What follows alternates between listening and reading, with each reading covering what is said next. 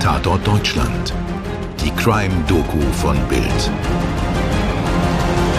Hallo liebe Zuhörerinnen und Zuhörer, hier sind wir wieder. Mirko Kasimir und Toni Heyer. Willkommen zu Tatort Deutschland und heute wird es mal wieder sehr, sehr finster.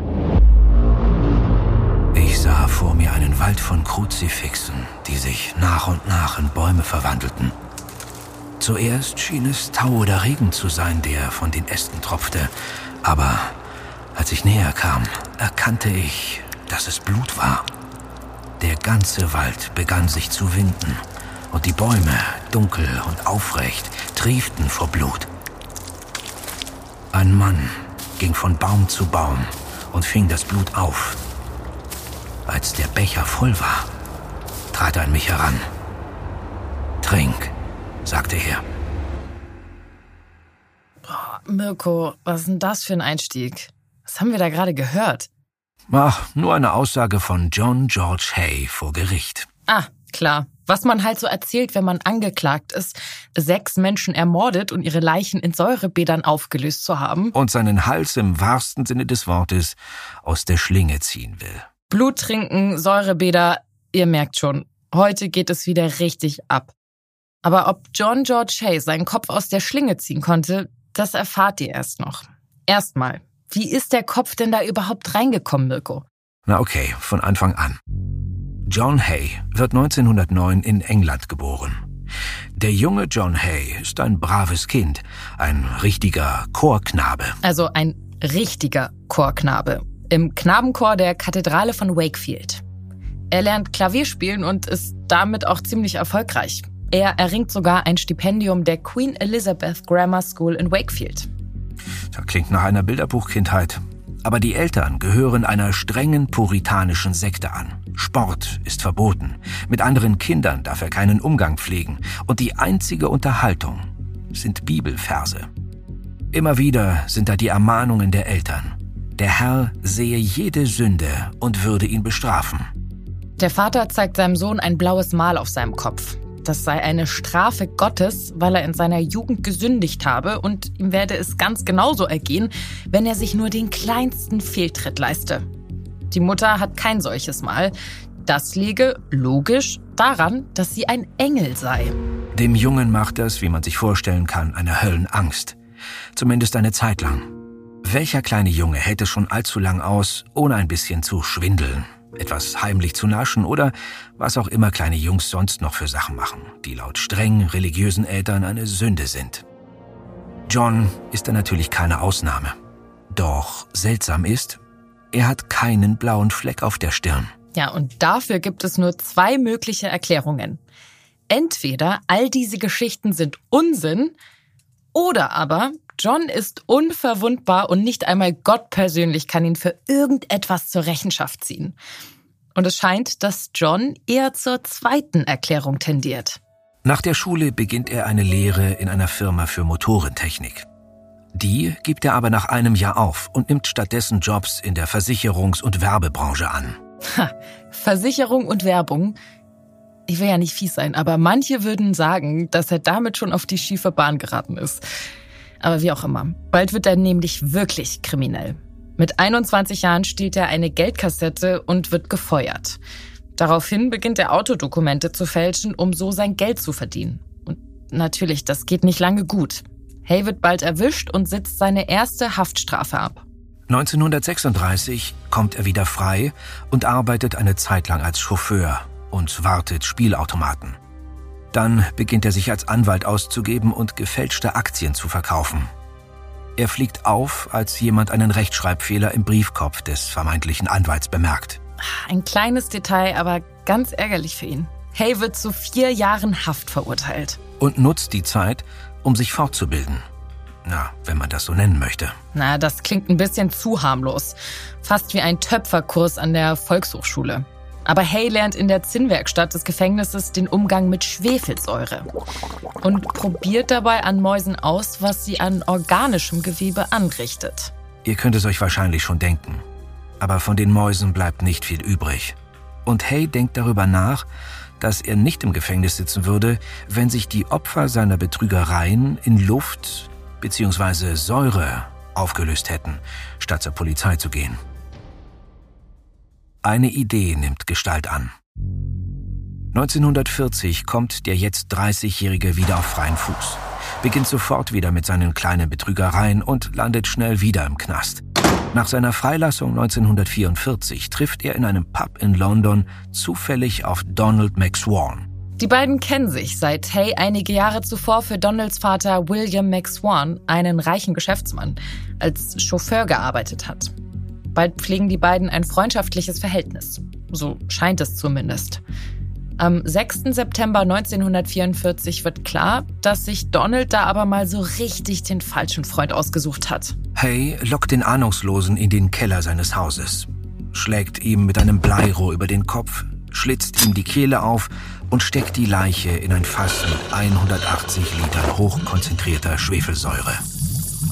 Zwei Tage später sind von Donald McSwan nur noch undefinierbare Klumpen in einer trüben Flüssigkeit übrig. Hay entleert die Überreste in einen Gully. Und besucht Donalds Eltern. Ihr Sohn habe sich nach Schottland abgesetzt und halte sich versteckt, um der Einberufung zum Kriegsdienst zu entgehen, erklärte er zumindest den Eltern. Das klingt plausibel. Offensichtlich hatte Donald auch ihnen gegenüber klargestellt, dass er auf gar keinen Fall eingezogen und an die Front geschickt werden wolle. Hay, der gute Freund, zog schließlich für eine Weile bei den Eltern seines ersten Mordopfers ein und begann wieder für den Vater William McSwan zu arbeiten. Nur, warum kam Donald nach Kriegsende nicht zurück? Seit dem Frühjahr 1945 fragen die McSwans immer wieder nach. Bis Hay sie am 2. Juli in sein Haus lockt. Der Sohn sei zu einem Überraschungsbesuch da und erwarte sie. Ja, statt dem Sohn erwartet die Eltern ein Säurebad. Hay erschlägt die beiden und löst ihre Leichen wie die ihres Sohnes in Schwefelsäure auf. Dann stiehlt er die Pensionschecks des Vaters und verkauft mit Hilfe gefälschter Dokumente das Eigentum der Eltern. Seit er Donald McSwan getroffen hat, ist das sein eigentliches Ziel gewesen. Doch das Geld reicht nicht lange. Hay ist ein Spieler. Schnell ist er wieder pleite und sucht sich das nächste Opfer. Er mietet eine kleine Werkstatt in der Ortschaft Crawley in Sussex und transportiert Fässer und Säure aus dem Keller seines Hauses in London dorthin. In London hat er das Ehepaar Rose und Archibald Henderson kennengelernt und eine freundschaftliche Beziehung zu ihnen aufgebaut. Am 12. Februar 1946 lockt er Archibald Henderson in seine Werkstatt nach Sussex vorgeblich, um ihm eine Erfindung zu zeigen. Dort erschießt er ihn mit einem Revolver, den er dem Arzt zuvor gestohlen hat. Dann holt er Rose zu Hause ab. Ihr Mann sei plötzlich krank geworden und sie müsse mit ihm kommen. Er erschießt auch sie. Dann wirft er die Leichen in Schwefelsäure. Doch etwas geht schief. Von Archibald Henderson bleibt ein Fuß intakt. Den Mörder kümmert es nicht. Er kippt die Reste achtlos unter einen Holunderbaum in einer Ecke des Werkstatthofes. Ja, schließlich ist er unverwundbar. Also wenn Gott ihm für seine Jugendsünden keinen blauen Fleck verpasst hat, was sollen ihm dann bitte weltliche Kräfte anhaben können? Also fälscht er wieder Dokumente und angebliche Briefe der Hendersons und verkauft ihren Besitz. Und wieder ist das Geld schnell aufgebraucht. 1948 plant er den nächsten Mord. Er hat inzwischen Henrietta Helen Olivia Roberts Durant Deacon kennengelernt eine wohlhabende Dame von 69 Jahren. Sie lebt im selben Londoner Hotel, in dem Hay es sich seit dem letzten Mord gut gehen lässt. Die beiden lernen sich im Restaurant des Hotels kennen. Sie hat eine Methode erfunden, künstliche Fingernägel herzustellen und Hay präsentiert sich ihr als idealer Geschäftspartner. Am 18. Februar endet sie in einem Fass mit Schwefelsäure in John Hays Werkstatt in Sussex. Die Überreste landen unter dem Holunderbaum. Mm, ich will ja nichts sagen, aber Mirko, ich kann mir nicht vorstellen, dass das so gut für einen Baum ist. Ganz sicher nicht. Danach geht jedenfalls alles sehr schnell. Zwei Tage nach dem Verschwinden von Helen Durant Deacon meldet ein Freund sie als vermisst. Ein Polizist besucht das Hotel und erkennt in einem der Dauergäste einen alten Bekannten. Den Typen da, den haben wir doch schon ein paar Mal wegen Betrugs festgesetzt. Hay wird verhört und gibt zu, mit der alten Dame bekannt und verabredet gewesen zu sein. Sie sei aber nicht erschienen. Er habe sich selbst schon gewundert.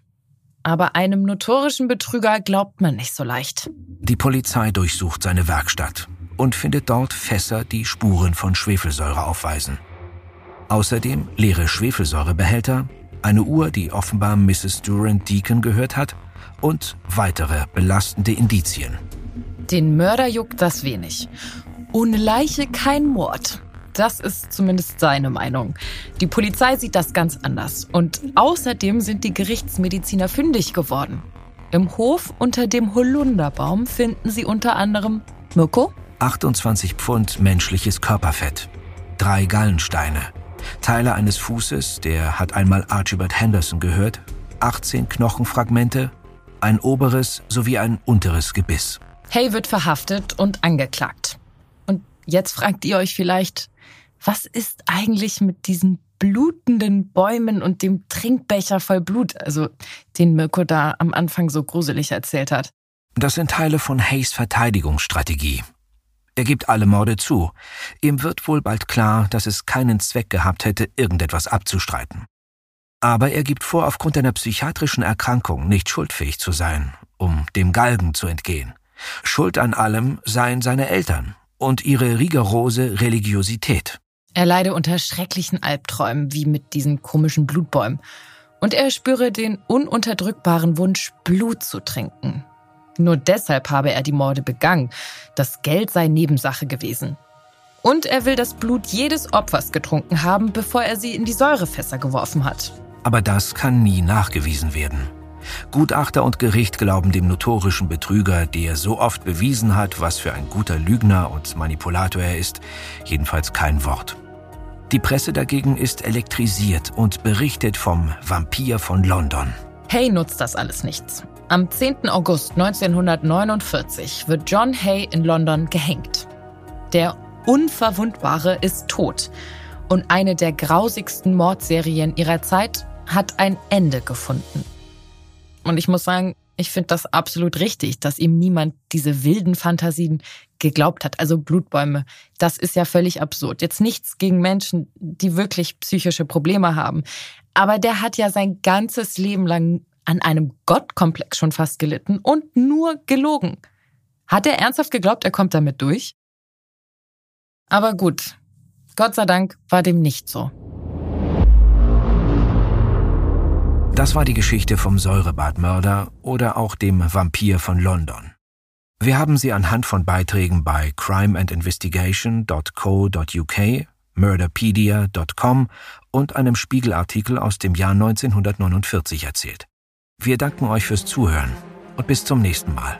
Euer Mirko und eure Toni. Redaktion Stefan Netzeband. Skript und Postproduktion Wakeword Studios.